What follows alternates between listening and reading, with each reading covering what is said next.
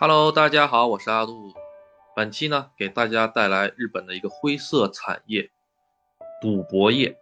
这个日本的赌博业呢，呃，是特别特别庞大的一个链条。它不光有大家所知道的什么弹珠机啊、老虎机呀，它还有赌马、赌赛艇，就是那种在那个人驾驶的那种小型的船，呜呜呜跑，还有那个赌摩托车，赌各种各样的东西。它整个这个行业。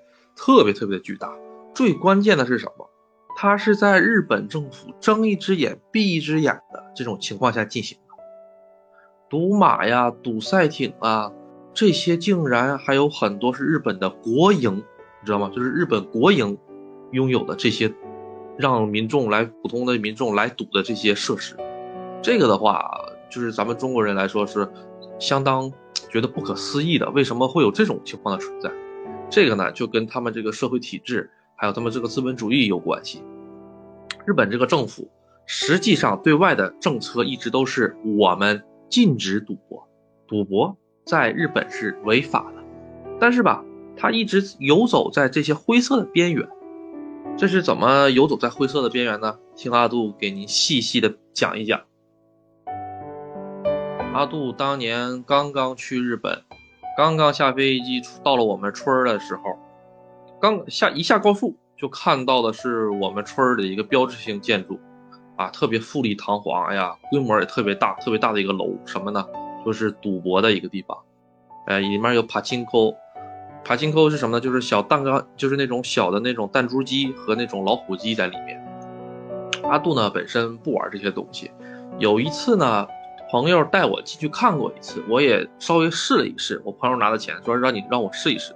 我对这个东西吧，赌博这个东西我知道是不好的，也就试了一下啊。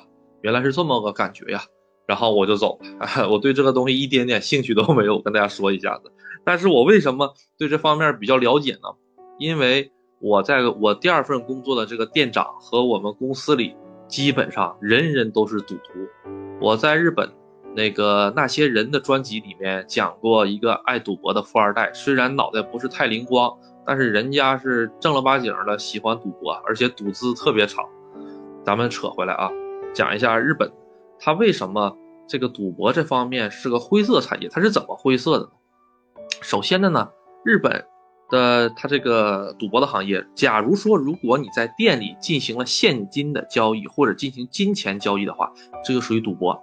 我给大家举个例子，假如说我到了一个钢珠机、小小弹珠机旁边，我把我的钱啪投到机器里面了，投到机器了之后呢，哒啦哒啦哒啦哒啦哒，哎，我赢了，我赢的这些东西，我去跟店家说我要换成钱，这是违法的，直接换是违法的。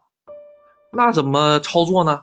就是店家呢会以物品的形式给你东西。假如说我这把赢了，店家呢会给你这一个小小卡片啊。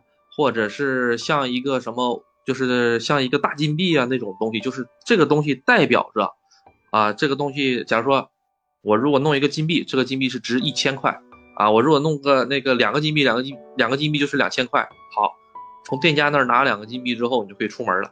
出门了之后，店家告诉你这些金币上哪里去换。人家说，你要出门左转那边有个叫什么什么什么名字的店，你到那里去换。哎，你只要出了这个门儿。你到那家店里去换，直接可以拿这两个金币换成现金，对，也就是说，呃，你就直接可以洗白了，把这个钱给，把这两个金币换成钱。但是呢，你如果在这家店里，在这家玩小钢珠的店里直接换，这是违法的。这些事情呢，日本政府全部都知道，而且也默许了。这就是它这个灰色的地方。你只要不在我们店里进行交易，就 OK。你上门口哪家店去随便换钱，跟我没关系。日本政府呢，就是假装没看见，哎，然后呢，其实大家都是在这种比较灰色的这种产业，在这种灰色的地带里一直在游走。假如说哪天日本政府说，哎，那个这这种方式不可以了，那那这种方式就直接没有办法。但是为什么日本政府不叫停呢？因为吧，日本政府它里面有好多达官显贵呀。它都是跟这个赌博业是有关系的，明白？日本有很多个党派，那些党派竞选的资金从哪里来呀？知道了吧？不是从这个赌博业，就是从风俗业里面来。这个就特别特别特别特别那个复杂了，咱这里就不展开了。所以吧，日本的这个赌博，说实话，真的特别害人。有好多好多好多的人，刚开始去的时候，他都是会放水的。他有一些的那个店里面吧，他专门他有那些就是可以在里面拍照，可以在里面视频，哎，就会吸引呢很多像我们这种做视频的，或者是做这个做这种这个媒媒体的，他们过去拍一拍到底是怎么回事然后说哎，我们新开了一家店，你看这怎么样怎么样？然后一一一玩，哎呀，这个胜率太高了，就是以小博大嘛。啊，你你花十块钱能能花到一百块钱吗？然后哎呀，然后一放到网上，大家一看，哎呀，太不错了，然后都来玩。这个呢就是吸引人，这种地方很多很多很多。然后呢，真到你来了之后，前几局，哎，让你好好的舒服舒服，慢慢慢慢慢慢的，你陷进去了之后，这个东西啊，他就会搞你的。我问了问我们那个店里面的店长，他就基本天天玩，天天玩，每天得玩折合人民币两千块钱人民币的东西。我问他，你这个东西是挣得多还是赔的多？他说了，啊，那个基本上全赔。有的时候吧，你看我今天赔了两千块钱，哎，但是我明天我挣了五千块钱，挣了六千块钱人民币，真的，这个玩意儿倍率很高的，他们很挣挣钱的时候特别特别挣钱。有的时候一天挣个一两万就跟玩似的，但是吧，你一旦陷进去了之后吧，你吃进去的钱早晚都会吐出来。慢慢慢慢慢慢的，有很多人吧。就欠下了好多好多的钱，满脑子就是想，哎呀，我今天弄点钱，我要给他把本儿这个弄回来，这就是他们的这个赌徒心理。一旦形成了赌徒心理，就完蛋了。这个呢，也跟日本为什么你每年有那么多人自杀有很大的关系。就是你说说我这工作吧，呃，好不容易找了个工作，然后我有毒瘾，他这个赌吧，国家层面上来讲是个灰色的，国家还是默许的。也没有人监管他，跟咱们不一样，咱们那是力度很大了。你打个麻将，只要跟这个有关系的，啪啪啪啪，给你就封掉了，是吧？给你们关进去了。日本不是的，日本打麻将也是可以赌的，日本打麻将也是可以的，你知道吗？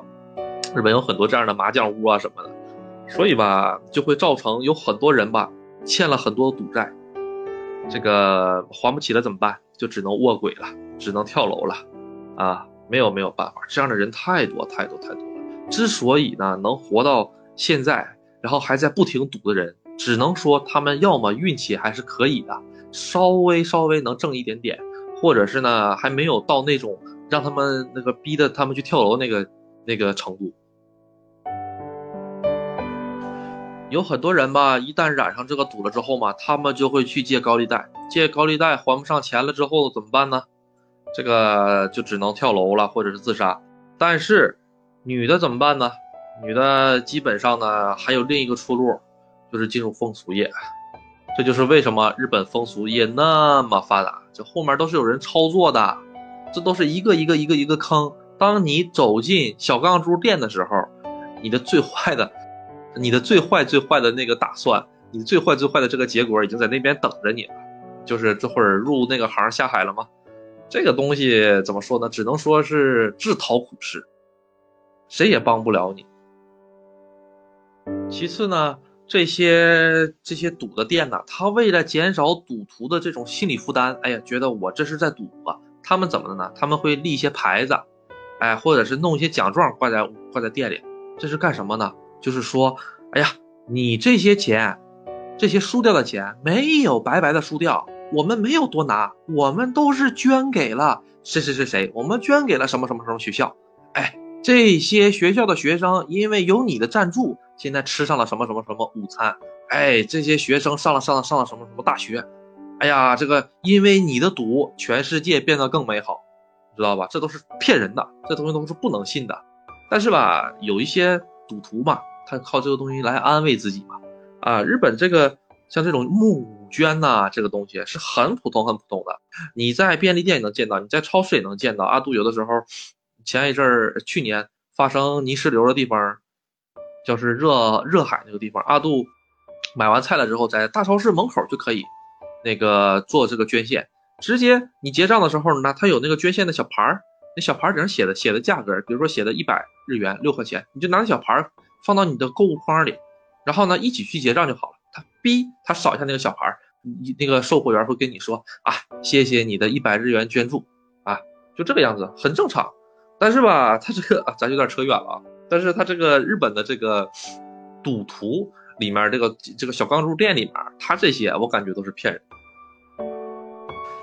还有一个就是阿杜想说的，就是在呃二零二一年的时候，还是二零二零年的时候，日本曾经下达过一次非常非常严重的，就是封城的。它这个封城跟国内不一样，国内是完全封住，车水马龙，什么都不行。他们主要是封店，啊，封店就是很所有的快餐店、饮食店呢都不准工作，百货大楼全关门。然后呢，只有什么开着呢？只有弹珠店在开着。弹珠店呢在开着，这个大家就有点不可理喻了。为什么弹珠店在这开着呀？实际上是因为弹珠店生意太棒了，好多好多好多的赌徒啊，就为了那个。去去玩这个东西，你都不知道这个弹珠店呢就在这开着，弹珠店特别特别挣钱，一千一天的流水好多好多好多钱，比大型超市都多。然后，然后呢就上电视曝光了，上了电视曝光之后呢，他有的弹珠店歇业了嘛。然后呢，有的赌徒他所在那个地区的弹珠店呢，赌博的地方没有地儿玩怎么办呢？哎，一看，哎，电视上报的，哎呀，这个地儿还在还在营业，太好了。然后就直接开车开车一两个小时到那边去去那个去去玩。然后呢，日本有很多很多是反对的，因为日本有个三密，不知道大家有没有听过，就是在那个那个新冠期间的时候，它有一个三密的政策，就是在一个空间里面，啊，大家不能聚集啊，就这个意思，简单的给大家讲一下。然后，呃，好多好多赌徒啊，不远万里的来到这边，然后呢，那些店门口呢，就有一些那个人吧，他们反对这些店继续开着，现在疫情这么严重，你还开着个店。还这么多人，他就会拿大喇叭说：“啊，你们不要赌了，赶紧回家！不要赌了，赶紧回家什么的。”没有人听，啊，该开还是开。然后呢，这个这个店好，这个店也挺有名的，那个店叫什么名？好像是在东京挺有名的一家店，都上电视了，大家都去那边玩，因为其他店都关门了。之后之后之后，他也是有些迫，也那个什么说的，迫于这个舆论的压力吧，啊，这会儿没办法，他也是歇业了。然后呢？但是那些赌徒干什么去了？你知道吗？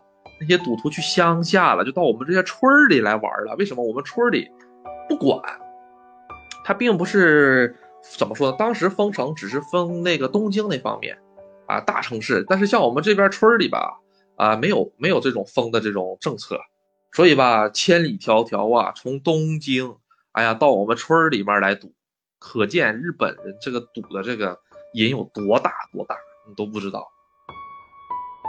去年疫情严重的时候，阿杜就在我们这个村里，经常能看到，我就是外地的牌照的一些车子。